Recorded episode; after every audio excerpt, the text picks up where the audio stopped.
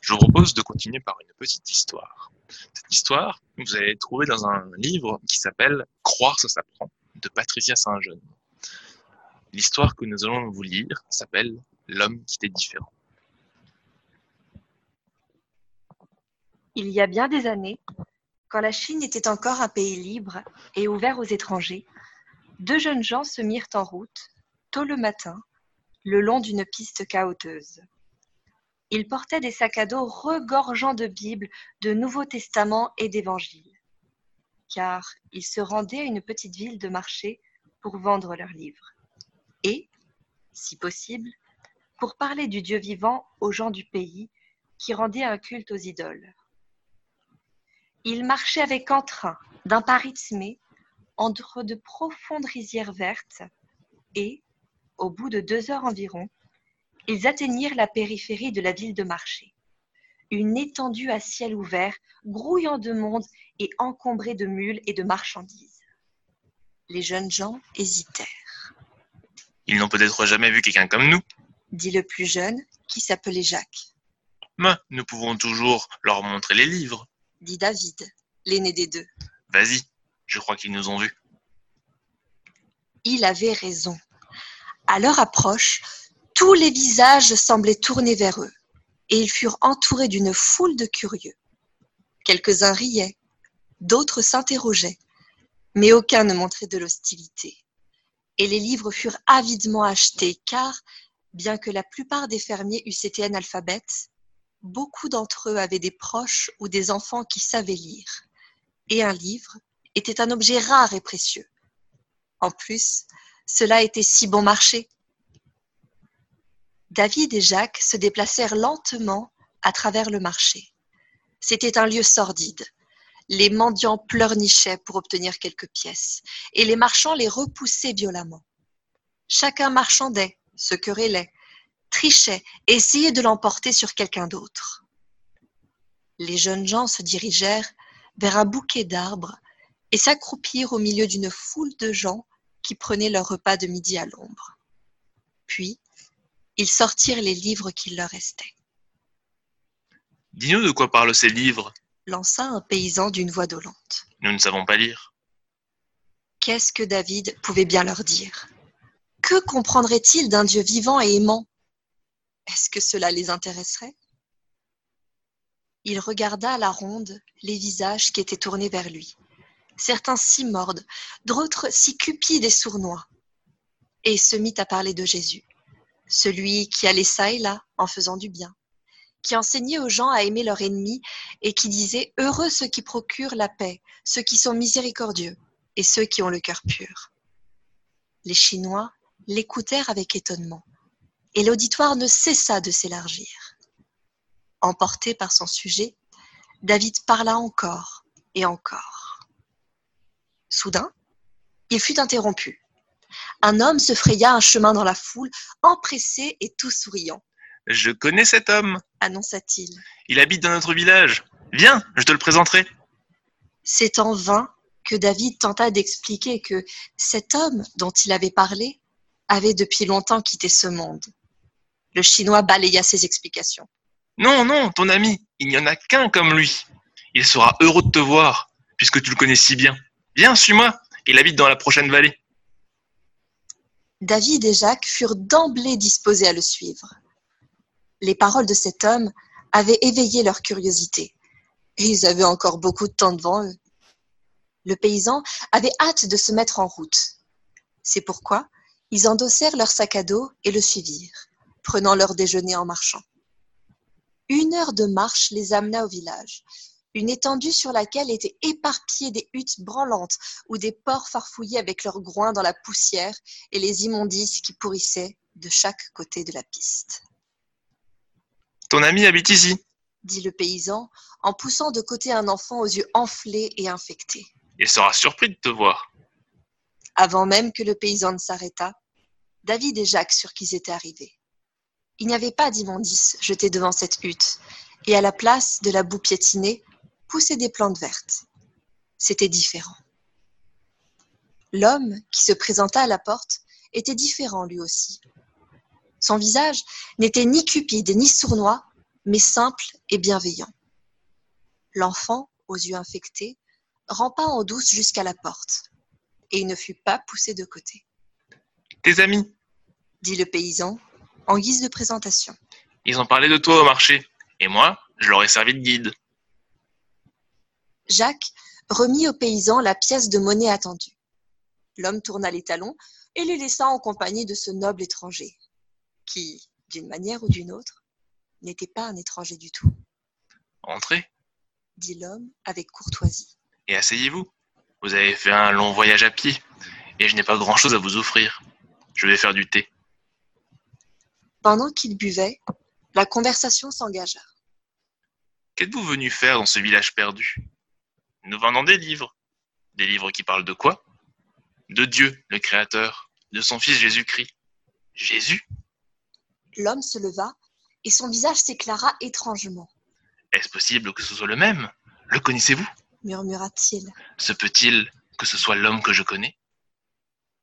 Il alla ouvrir une boîte et il revint, tenant dans ses mains un vieil évangile de Marc en lambeaux, Voilà le livre qui parle de mon Jésus. Dit-il. Il avait l'air de s'attarder affectueusement sur ce nom. Il y a des années de cela, un homme me l'a vendu sur le marché. Et depuis, je le lis jour et nuit. Je n'ai jamais connu d'homme comme lui. Je me suis dit, il est si bon. Pourrais-je jamais devenir comme lui?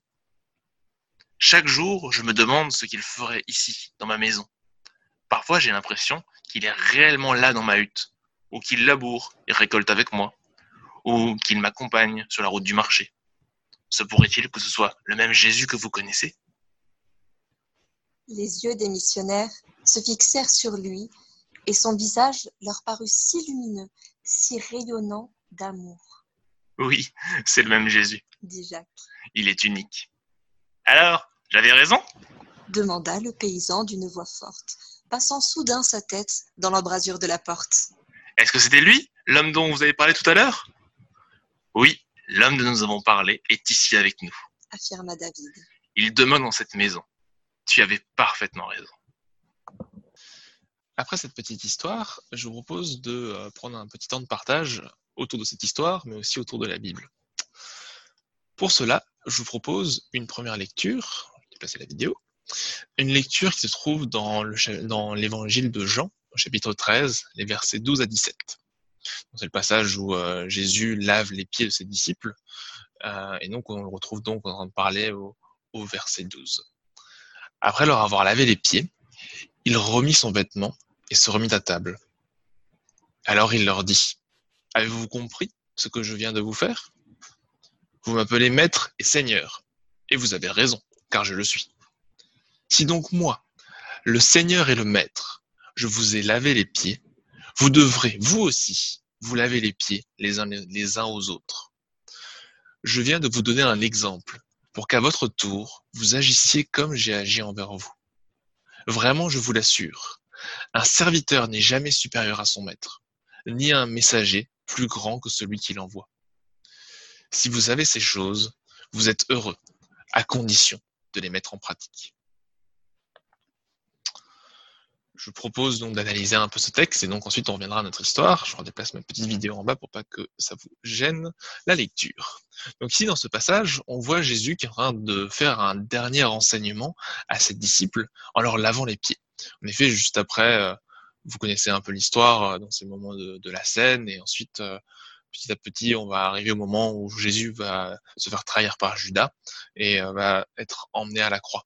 Et donc ici, dans ce passage-là, on voit Jésus qui, euh, au milieu du repas, euh, décide de se mettre un- une serviette autour de, ses, vêtements, enfin de se, protéger avec un tablier, et de laver les pieds de ses disciples.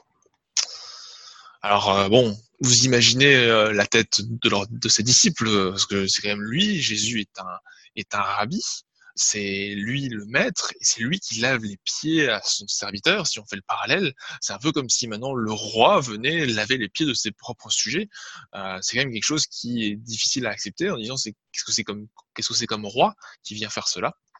Euh, et euh, cet enseignement, même si il n'est pas toujours accepté, Jésus le dit bien en disant que c'est un enseignement. Et en fait, avec un peu de recul, on peut voir que ceci est un résumé de l'œuvre de Jésus. En effet, par ce, ce geste, Jésus montre qu'il est venu pour pardonner nos péchés. En effet, on peut voir un, parallèle entre le pardon et le, fait de laver quelque chose, donc le fait de le rendre blanc à nouveau. Euh, on voit aussi ici que Jésus est venu pour se mettre à notre service. Ici, il se met au service de ses, disciples, en montrant que là, il inverse la tendance. Ce n'est plus les disciples qui se mettent au service du maître, mais c'est le maître qui se met au service de, euh, de ses disciples. Euh, et ensuite, on, voit aussi que c'est un geste d'amour très fort parce qu'il le fait à tous ses disciples, sachant qu'il sait très bien qu'à ce moment-là, Judas va le trahir, et pourtant, il lave aussi les pieds de Judas, alors qu'il sait très bien qu'est-ce qui va se passer euh, quelques temps plus tard.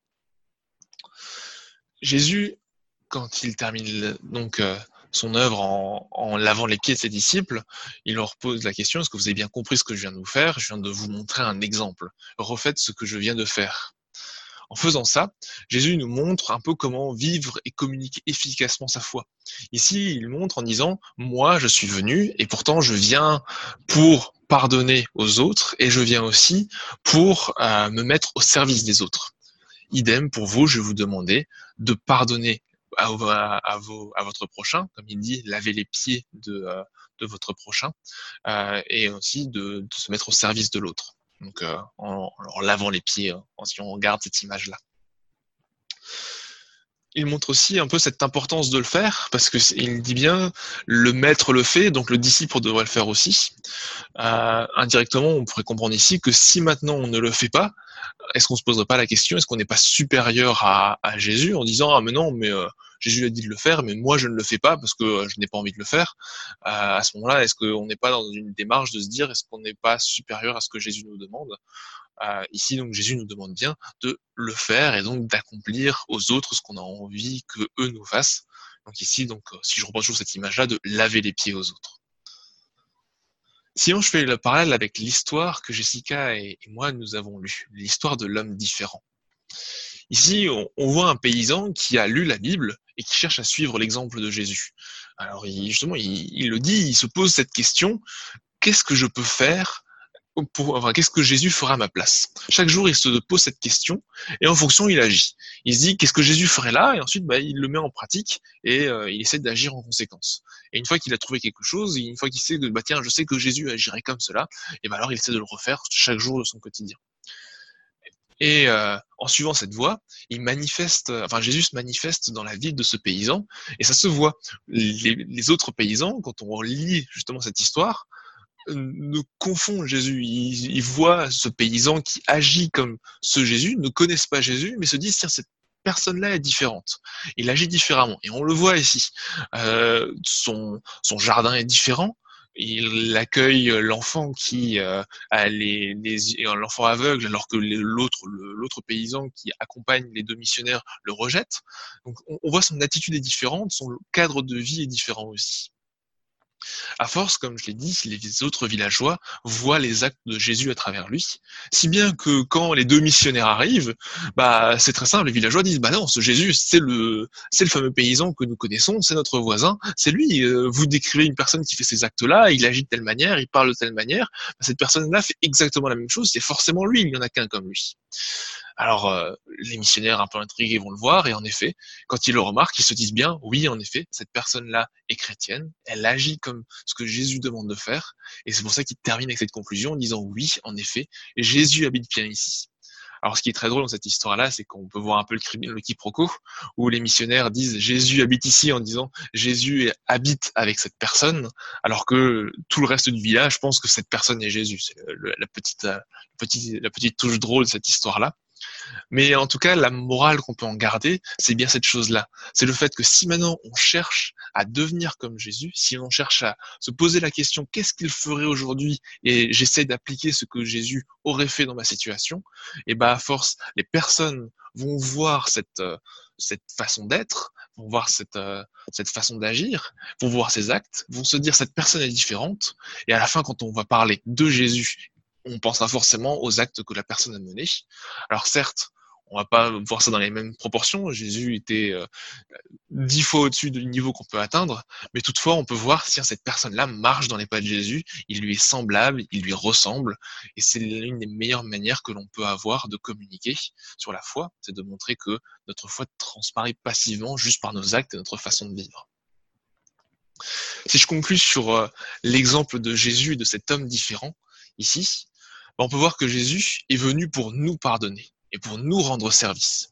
Il est venu mourir sur une croix, il est venu pour laver nos péchés. Ici, il nous montre aussi comment est-ce qu'il fait pour nous laver à nous-mêmes nos, pieds et se mettre à notre service. Et euh, suivre son exemple, il nous demande de faire la même chose, de se pardonner entre nous et de se rendre mutuellement service. Ainsi, si maintenant on, arrive à faire cela, à l'image de l'homme différent dans, ce, dans cette histoire, nous serons transformés. On verra petit à petit que on changera, que euh, notre manière de vivre, notre manière d'être, notre manière de, penser, d'agir changera petit à petit parce que Jésus s'invitera avec nous et lui aussi nous transformera. Et nous, en échange, on pourra témoigner de manière passive le message de Jésus, à nos proches. Et quand on nous verra, on dira, bah oui, c'est Jésus, on, on, le voit, je veux dire, euh, c'est, on n'a même pas besoin de paroles pour le l'entendre, rien que le fait de le voir se, comprend. Mais si vous retenez ce que je vous ai lu dans le, dans, dans le, dans le livre de Jean, le verset 17 nous dit, si vous savez ces choses, vous êtes heureux à condition de les mettre en pratique. C'est pour ça que je vous propose donc d'aller un cran un peu plus loin et de voir qu'est-ce qu'on peut faire pour mettre cela en pratique. Alors, euh, tout simplement, j'ai euh, pris le, livre en question, donc euh, petit livre que j'ai ici, et j'ai lu qu'est-ce que ce livre nous proposait pour mettre en pratique. Le livre nous propose de faire une liste de sept situations simples et pratiques dans lesquelles on sait que Jésus a un exemple que l'on peut, enfin, je recommence.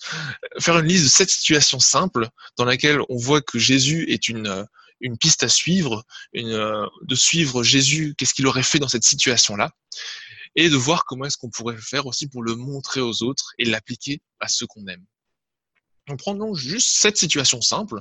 Ça peut être euh, à la fois de se dire dans une, dans une même maison, de se dire bah tiens, euh, désormais je vais m'engager à faire la vaisselle, ou par exemple je vais m'engager à ne plus dire de gros mots, je vais m'engager euh, à être toujours bienveillant, ne pas râler sur quelqu'un d'autre, mais plutôt essayer de, de s'exprimer, de dire qu'est-ce qui ne va pas, et plutôt essayer de trouver une solution plutôt que de râler. Ce genre de choses. Le livre continue et euh, ce qu'il nous propose, c'est de l'afficher quelque part pour s'en souvenir, de l'afficher, de le montrer en disant voilà ce que j'ai envie de faire et voilà ce que j'ai envie d'atteindre, voilà l'objectif que je me fixe, et ensuite de l'appliquer progressivement commencer pour le premier jour d'appliquer la première règle, comme ça on, s'en souvient bien, on la mémorise, on essaie de l'appliquer. Le deuxième jour, faire la première et la deuxième règle. Le troisième jour, faire les trois premières règles, ainsi de suite jusqu'à ce que la semaine soit passée. Et ensuite, s'efforcer à mettre ces règles en pratique. Et ensuite, notamment nous, il va falloir qu'on mette du nôtre pour avancer et euh, faire ces changements. Mais il faut aussi ensuite faire confiance à Dieu pour que lui nous aide à les mettre en pratique et les appliquer au quotidien. Je terminerai par euh, la petite euh, partie de l'histoire qu'on n'a pas lue, qui termine donc ainsi. As-tu déjà été dans un champ de redoncules avant le lever du soleil? Et as-tu vu chaque fleur en bouton? Es-tu revenu quelques heures plus tard pour trouver chacune de ces fleurs d'or épanouies et reflétant le soleil? Ce n'est pas en se démenant ni en travaillant qu'elles ont accompli ce prodige, mais simplement en se tournant vers la lumière. De la même manière, quand nous nous tournons vers Jésus, quand nous considérons dans les évangiles sa vie parfaite et son amour, et que nous cherchons à être comme lui, nous sommes transformés progressivement. Ce que je vous propose, c'est de terminer par la, prière, et c'est de remettre justement ce, cet engagement que je vous invite à prendre, de euh, d'essayer de se, de se tourner vers Jésus et de dire maintenant j'ai envie de, de te ressembler. J'ai envie d'appliquer ce que toi tu aurais fait dans, les situations que je vis et euh, petit à petit de nous voir transformer euh, par, ces actes. Seigneur, je te remercie pour euh, ce petit temps que qu'on peut passer chacun de notre côté à, écouter un peu de ta parole, à passer aussi un peu de temps à te louer et à prier avec toi. Seigneur, j'aimerais encore te remettre toutes les personnes de notre Église, que tu puisses les visiter, que tu puisses les garder, que tu puisses les protéger. Seigneur, j'aimerais vraiment te, te, les remettre et que tu sois avec eux. J'aimerais aussi te, remettre, euh, Seigneur, ces, actions, ces actes que tu nous demandes de, de ressembler à toi, Jésus. Vraiment te, te remettre cela pour que tu nous aides aussi à te ressembler, toi qui étais si parfait, nous qui nous sommes si imparfaits. Mais euh, je suis sûr qu'avec toi, petit à petit, on va pouvoir être, être transformés. Je veux vraiment te remettre nos vies pour que petit à petit, on puisse un peu plus te ressembler. Amen.